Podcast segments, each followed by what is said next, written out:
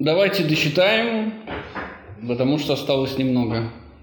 Тут вдруг услышал я вблизи вой собаки. Не слышал ли я когда, уже когда-то этот вой собаки? Моя мысль устремилась в прошлое, да, когда я был ребенком в самом далеком детстве. Угу. Заратустра, когда он произносит эту самую тяжелую мысль, он слышит вой собаки. Вой собаки из детства, из прошлого. То, что он видит затем откуда? Из будущего? Из будущего. То, что он видит затем, он видит из будущего. То есть он видит самого себя в будущем. Тогда я слышал я собаку, которая так выла, и видел ее, ощетинившуюся, с поднятой кверху головой, дрожащую в самую тихую полночь, когда и собаки верят в призраков. Так что мне было жаль ее. Над домом только что взошел в мертвом молчании полный месяц. Он стоял неподвижно, круглым огненным шаром, неподвижно над плоской крышей, как над чужой собственностью.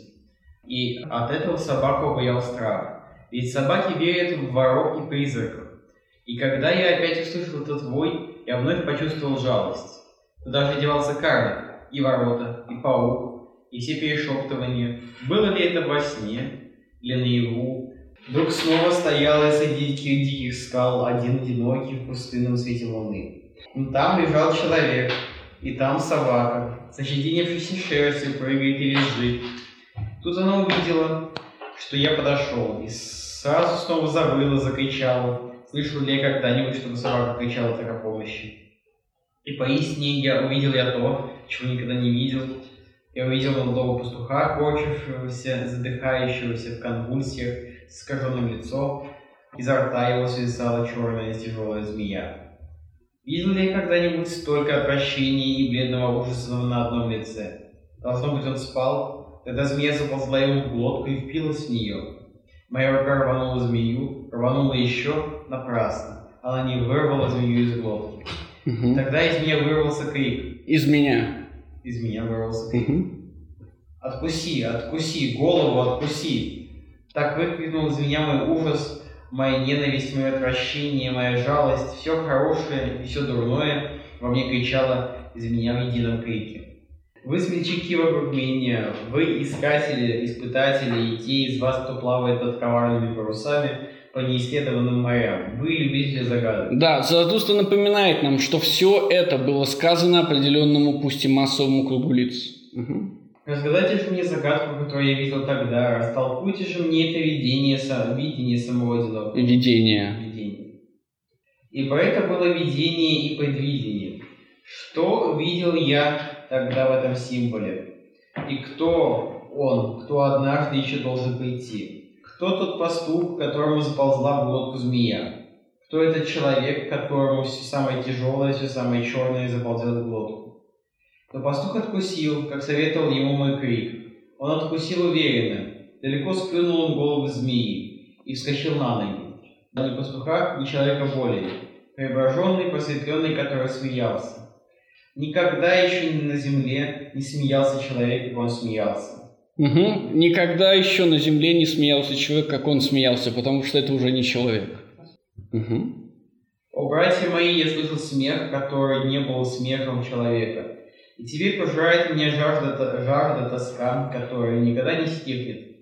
Тоска по этому смеху пожирает меня.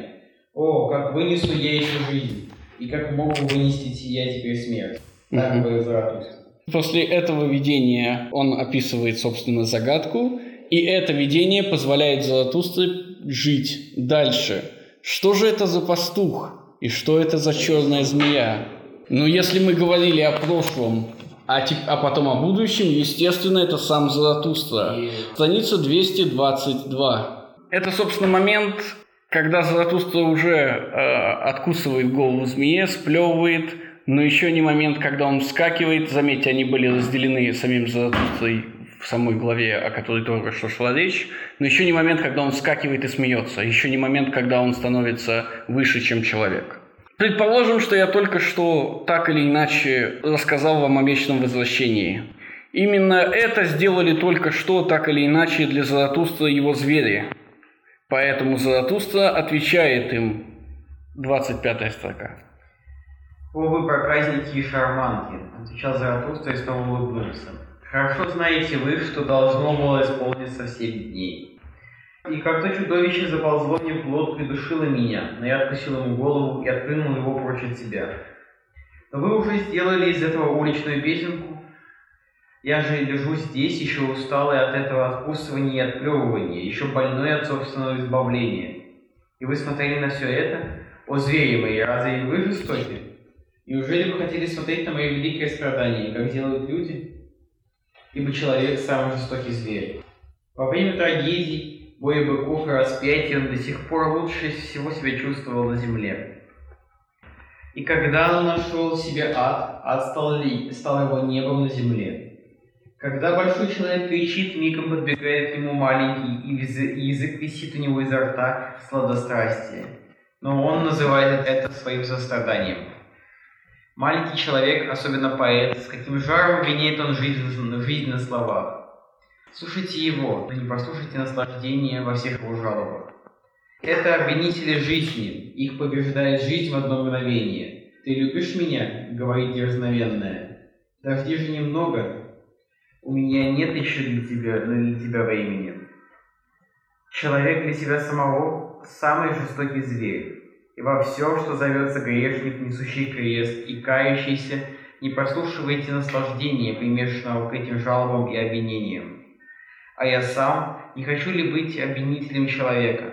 Uh-huh. Ах, звери мои, только одному научился я до сих пор, что человеку нужно его самое злое для его лучшего что все самое злое есть для наилучш... его наилучшая сила, и самый твердый камень для высшего Созидателя, и что человек должен становиться лучше и злее. Не за то я был пригвожден к дереву мучений, что знаю, человек зол, но за то, что я кричал, что никто еще не кричал. Ах, его самое злое так ничтожно, ах, его самое лучшее так ничтожно. Великое посещение человеком, оно душило меня и заползло мне в глотку. А еще то, что предсказывал прорицатель. Все равно никто не вознаграждается знание души. Все равно ничто не вознаграждается, знание душит. Долгие сумерки ковыляли предо мною, смертельно усталая, пьяная до, до смерти печаль, которая говорила, зевая во весь рот. Вечно он возвращается, человек, маленький человек, от которого устал ты. Так зевала моя печаль и волочила ноги, и не могла заснуть. В пещеру превратилась для меня земля людей. Ее грудь ввалилась, все живущее стало для меня человеческой гнилью, костьми и обветшалым прошлым. Обветшавшим. Обветшавшим. Мои вздохи сидели на всех человеческих могилах и больше не могли встать. Мои вздохи и вопросы квакали, и давились, и, и голодали, и жаловались день и ночь. Ах, человек вечно возвращается, маленький человек вечно возвращается. Нагими видел я когда-то обоих, самого большого и самого маленького человека. Слишком похожи они друг на друга, слишком человечен даже сам большой человек. Слишком мал самый большой. Это было посещение моим, моим человеком.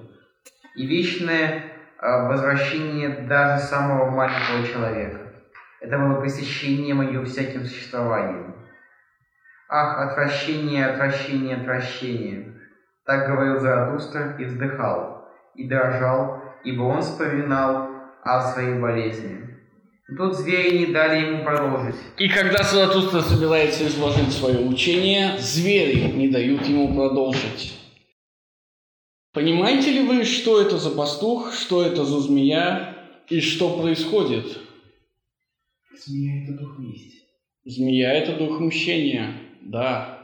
Когда Заратустра побеждает дух тяжести, приходит видение, видение победы над духом мщения. И когда Заратустра побеждает его, падая навзничь и через семь дней выздоравливая, он хочет сказать нам, как он это сделал – но звери не дают. Хорошо. Двумя, сколько там, две-три главы ранее, значит, когда о прохождении мимо, по-моему, называется, когда Шут стоит перед городом, угу. говорит за Заратустре, там тоже поднимается тема вместе. Заратустра ему говорит, что, что я, я больше не ищу. То есть это, месть это не, это не, это, ну то есть как бы Шут, он Заратустра ему говорит, что месть, ну как бы возвращается к этой теме, что месть это неправильно, что месть это не, не то, того, чего учу я, и поэтому нужно просто пройти этот город. Угу. Ну разве Шут не излагает учение Заратустры? Излагает, но... Но оно не, разве оно не полно месте? Да, Шут, да, но Заратустра говорит, что все, это не мой путь. Не. Говорит ли он Шуту правду? Мое доказательство такое. Мы видим, в чем заключается дух мщения. В самом конце черная змея. Мы видим видение этой черной змеи. И мы знаем, когда Заратустра откусывает ей голову. Мы предполагаем, что все это время он был отравлен духом мести. То есть он говорил против него с самого начала.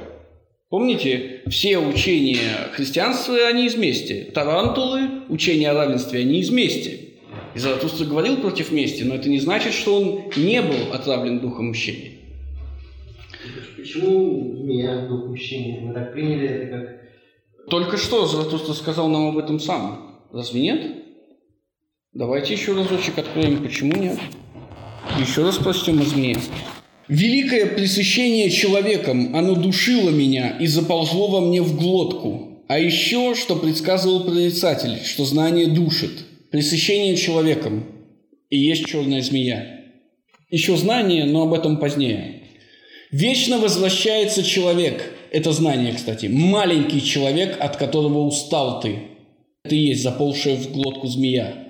Ах, человек вечно возвращается. Маленький человек возвращается. Заратустра хочет отомстить маленьким людям, хочет отомстить ничтожествам, хочет элиминировать их, уничтожить. Они должны быть стерты, раздавлены. Но вот засада. Учение о вечном возвращении говорит, что они вечно вернутся. Что от них нельзя избавиться, что их нельзя спрятать, их нельзя раздавить, их нельзя выкинуть. Они всегда были, есть и будут. Учение Заратустры, следовательно, должно быть изменено. Его дух мщения, который хочет отомстить этим маленьким людям, уничтожив их, должен быть отменен. Он никуда не ведет, он ничего не достигает, так как они всегда вернутся. Как Заратустра сделал это, мы не знаем. Сейчас, может быть, на следующей страничке, если я не ошибаюсь, там есть еще немножко об этом.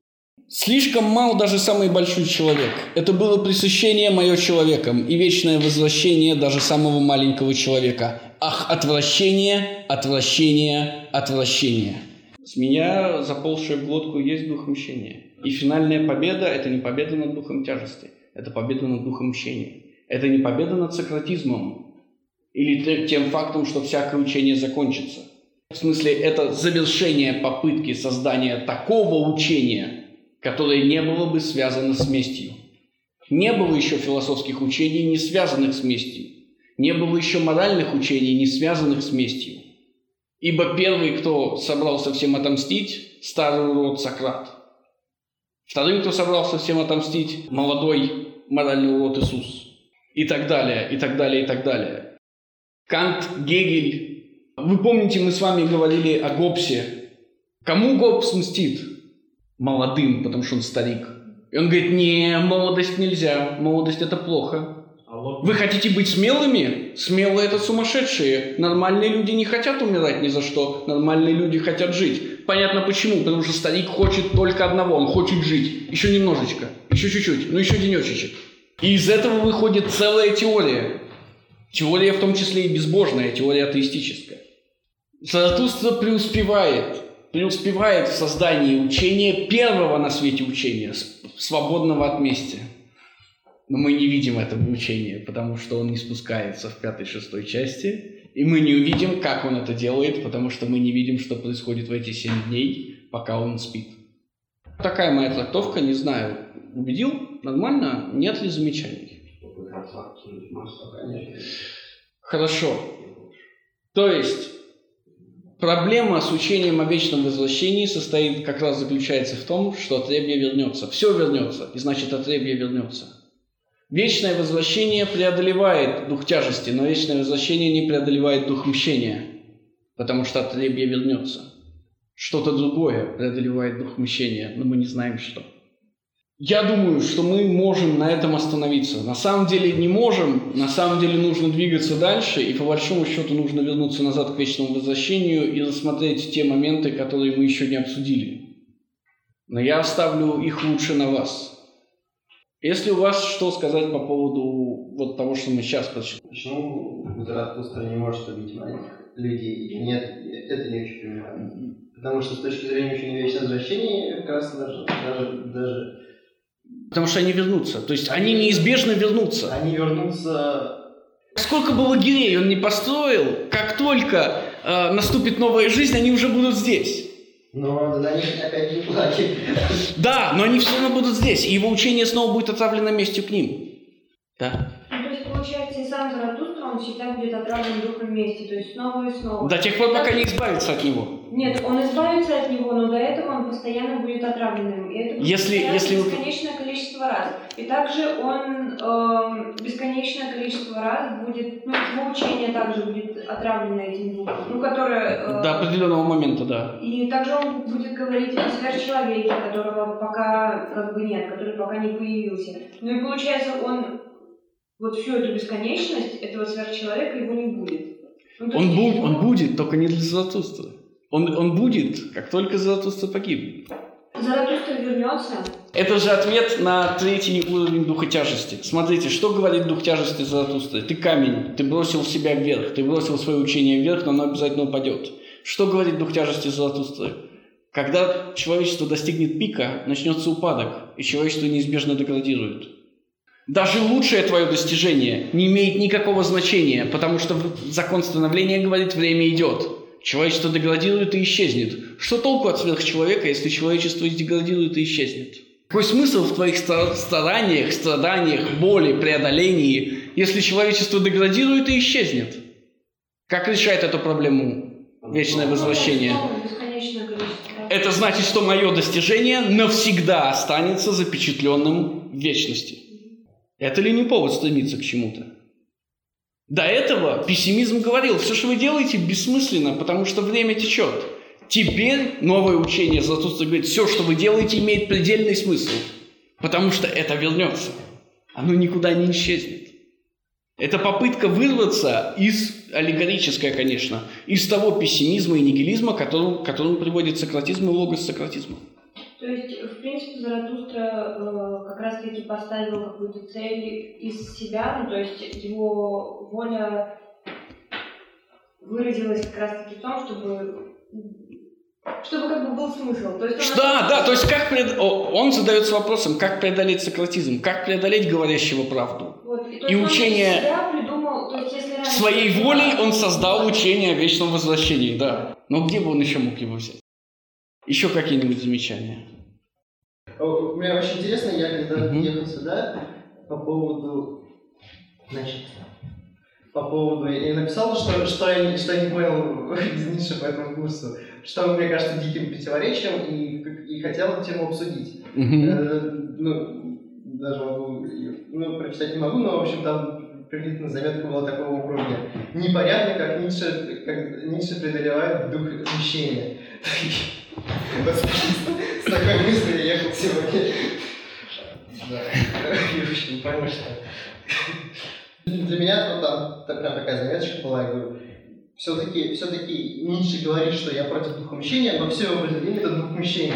И вообще мне такая негативная, что вот этот вопрос он вообще толком не принимает, и на самом деле как будто бы он избавляется, как будто он не тарал, но на самом деле он тарал. Но сегодня я понял, что здесь не все так просто. Хорошо. Еще что-нибудь хотите сказать? Еще мне кажется, что, ну, это, это уже моя интерпретация, Мгм. и, возможно, она даже неправильная, интуитивно чувствую, что, может быть, она неправильная, что многие вещи Ницше не, не усложнял. Многие вещи Ницше пытался напис- написать для того, чтобы они, они вызвали эмоцию у читающего, чтобы эмоция такого, эмоция разрушения, эмоция, эмоция переоценки ценностей, которые, которые у него в данный момент находятся. И там э, за, за каждым символом, за каждым э, образом не стоит... э, Какая-то мысль, да? да.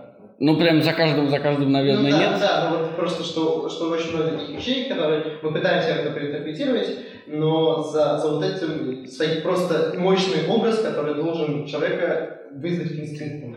Мы с этого начали, с одной стороны, Ницше обвиняет Платона в том, что Платон скучен, но именно потому, что Платон пишет художественное произведение, его невозможно читать. Да? И вот Ницше против этого. А во-вторых, также в отрывках писем я указывал вам на то, что Ницше говорит, это лучшее, что создано на немецком языке. То есть это не просто философское произведение, это еще и художественное произведение, и вы, конечно, в этом смысле правы. Такой какой-то уникальной мысли избавления от духовщения потом вот я не вижу. Ну, то есть вот мысль наплевать, это как бы простая, она дважды говорится Заратустрой, и не может быть не в этом разгар. Да, не в этом явно. Меня есть Да. мысль насчет духомщения. как раз вот, почему он пустил голову. Его учение было пропитано духом мести. И он был главой этого учения. И э, его победа над духом мщения, то есть победа над ненавистью к людям, э, я думаю, была в том, то есть в тот момент, когда он действительно перестал идти к ним, и когда он ушел от них. То есть вот последний, последний э, уход от людей, Но это же не уход от отребья, это уход был от учеников. Он А. перестал идти к ним сразу, как с ними познакомился. ну, я к тому, что он в принципе перестал идти к людям. Он ушел, в принципе, от всех людей. Кроме четвертой части. Мы ее не читаем, но от нее никуда не деться, от нее не скрыться. Ну, он уже принял решение. Он так или иначе умрет. И, то есть, приняв вот этот вот э, груз смерти грядущий и уйдя от людей, он избавился от такого мучения, потому что ему не, не, некуда. Мы фиксируем четкий момент, когда это произошло. То есть Да. он не избавился, когда ушел. Ну да, он же после этого еще убеждает себя в том, что э, то есть он успокаивает свое сердце принять смерть. И когда у него это получается, он побеждает дух смерти, э, дух мщения, и потом умирает. И дальше он сочетается с Ариадной. И дальше, да, Дионис сочетается с Ариадной. Хорошо. Есть ли какие-то моменты, которые вы хотели бы обсудить в целом, которые вам кажутся, что мы не зацепили и стоит... Или, может быть, у вас есть какие-то интересные реплики по поводу чего-то?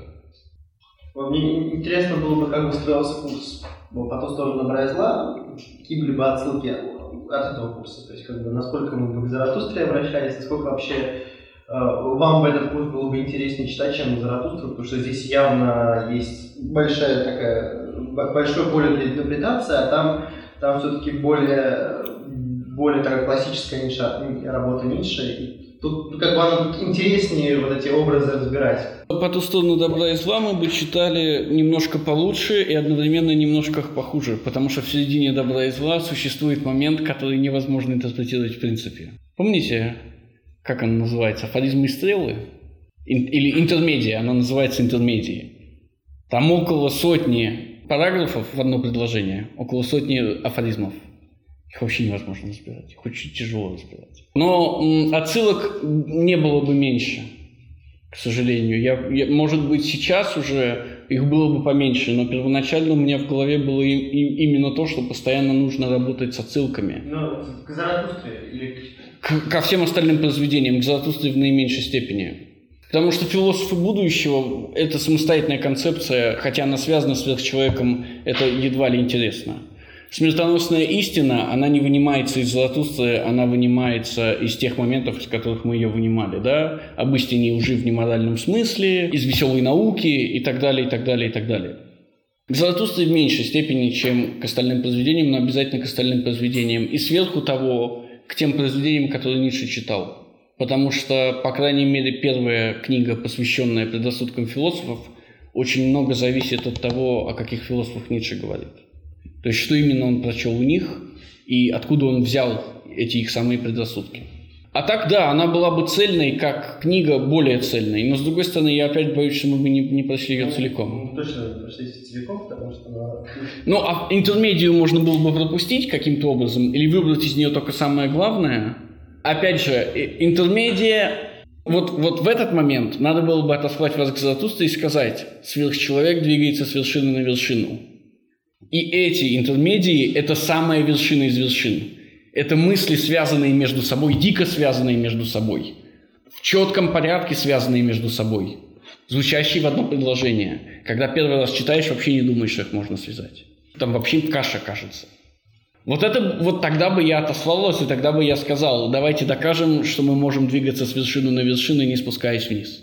А так, не думаю, что курс был бы построен иначе. Сама идея совместного чтения подразумевает, что мы вместе читаем, вместе обращаемся к другим произведениям, находим какие-то кросс-референсы, да, и э, таким образом потихонечку двигаемся. Хорошо. Еще кто-нибудь что-нибудь хочет? Какие-нибудь? Ну все тогда, я вас благодарю. Спасибо. Да.